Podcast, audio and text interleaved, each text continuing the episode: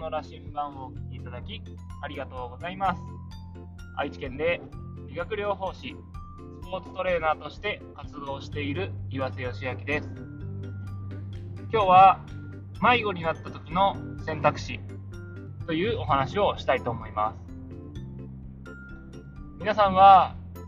迷子になった時にどのような選択をしているでしょうか？私は迷子になった時の選択肢として大きく4つに分かれると思っています。1つ目は、えー、何もしない。2つ目は、えー、その場で泣いて、えー、自分が迷子だよっていうことを、え周りの人にですね、え知らせて周りの人に助けてもらうのを待つという状態ですね。3つ目は、自分からですね、えー、迷子になったから道を教えてほしいというように、えー、人に聞くという選択。4つ目は、えー、とにかく自分で動いてみるというような選択肢があると思います。皆さんは自分が迷子になった時にどういう行動をとっていますか？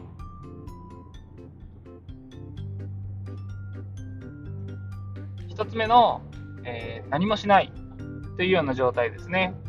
っていうのは、周りの人もその自分が迷っていることに気づいてくれないような状態なので、えー、何も問題が解決できません。例えば、これが精神的なえー、になんかこう病んでいる人ですね、うつだとか、なんか精神的に困っている人っていうのが、っていう方が、えー、何もしないで、えー、そのままですね、周りの人に気づかれないように振る舞っていたとしたら、それは誰も助けてくれないような状態になるので、非常にまずい状態だと思います。そんな時にですね、えー、泣くでもいいので、何かしら行動を起こせれば、周りの人が気づいて助けてくれたりですね。もしくは、えー、自分から助けを求めるように、えー、行動することができたら、何か解決するゴールが見えてくるかもしれないです。この専門家っていうのは、えー、病院でもいいと思いますし、自分の心の許せるえー、身近な人、大切な人でいいと思います。そのそのような人に助けを求められれば、何かしらですね、えー、ゴール、解決の糸口が見えてくるかなと思います。なかなか精神的に病んでいる方が自分の意思でですね、何か探すっていうのは難しいと思うので、えそういう方の場合は、えー、自分がそういう状態だよっていうのを、えー、周りの人に知らしてあげられれば、え、もっともっと救える人が増えるんじゃないかなと。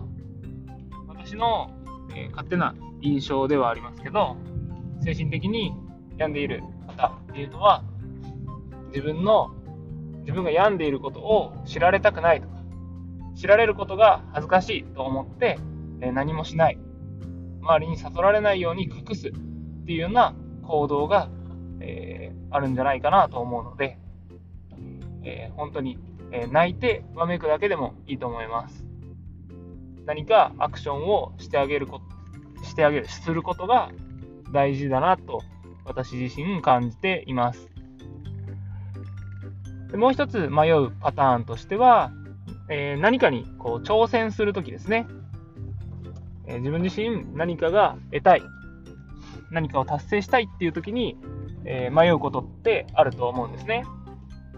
そういう方の場合は、え、何もしないっていうのはもちろん解決しないですし、え、2つ目の泣いて自分が困っていることを知らせるっていうのも、え、なかなか能動的ではないので誰かが助けてくれるのを待っているだけではなかなかその挑戦は成功しないと思います。なので、えー、もう少しですね、行動の幅を広げて、えー、人に聞いたりとか、もしくは迷いながらでも自分で歩むということが大事なのかなと思います。ゴールがわからないまま進んでも、えー、どこかで知っている道に出たら、え目的地にたどり着けたりとか、反対にどこかで知っている道に出たら、えー、あこっちの方向じゃないんだってこう気づいたりすると思うので、えー、迷っている時はまずは進んでみるっていうのも一つの選択肢だと思いますし迷いながら進むことで見えてくる景色っていうものもあると思います。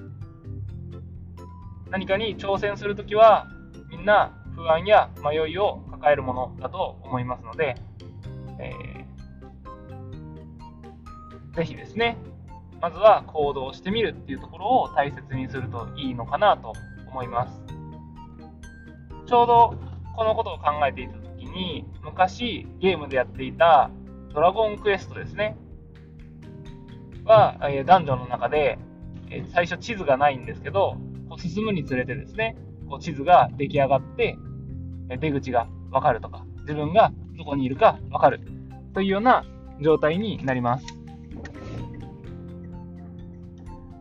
自分自身がどこにいるか知るっていうのもものすごく大切なことなので、自分の現在地を知るためにですね、えー、うろちょろ行動してみるっていうのも非常に大切だと思います。で最近私もですね、えー、自分自身が取り組んでいることに対して、えー、少し迷子になっていて、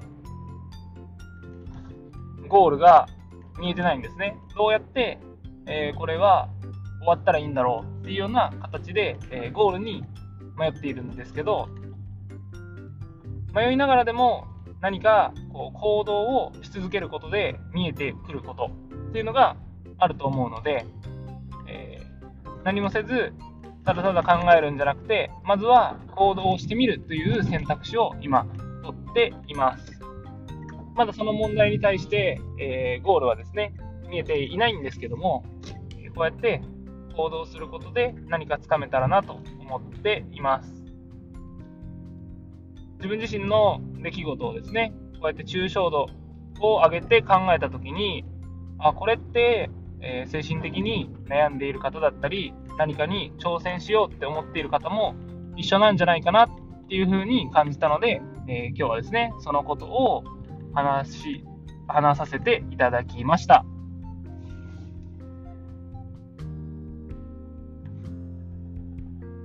私自身、えーまだまだこう迷子になってしまうこともあるんですけども、えー、このポッドキャストのタイトルも、え、心と体の羅針盤ですね。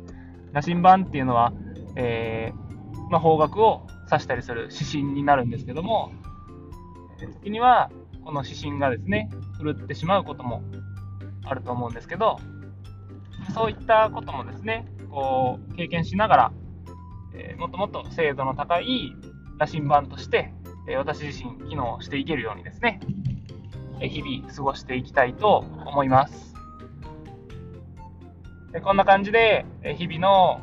悩みとか、え気づいたことですね、っていうのが、え皆さんのために今何かに悩んでいたり挑戦したいなと思っている人に何か一つでも、えー、勇気を与えられる、えー、内容になっていたら、えー、嬉しいです。では、今日はですね、えー、迷子になった時の選択肢というタイトルでお話しさせていただきました。お聴きいただきありがとうございます。ではまた。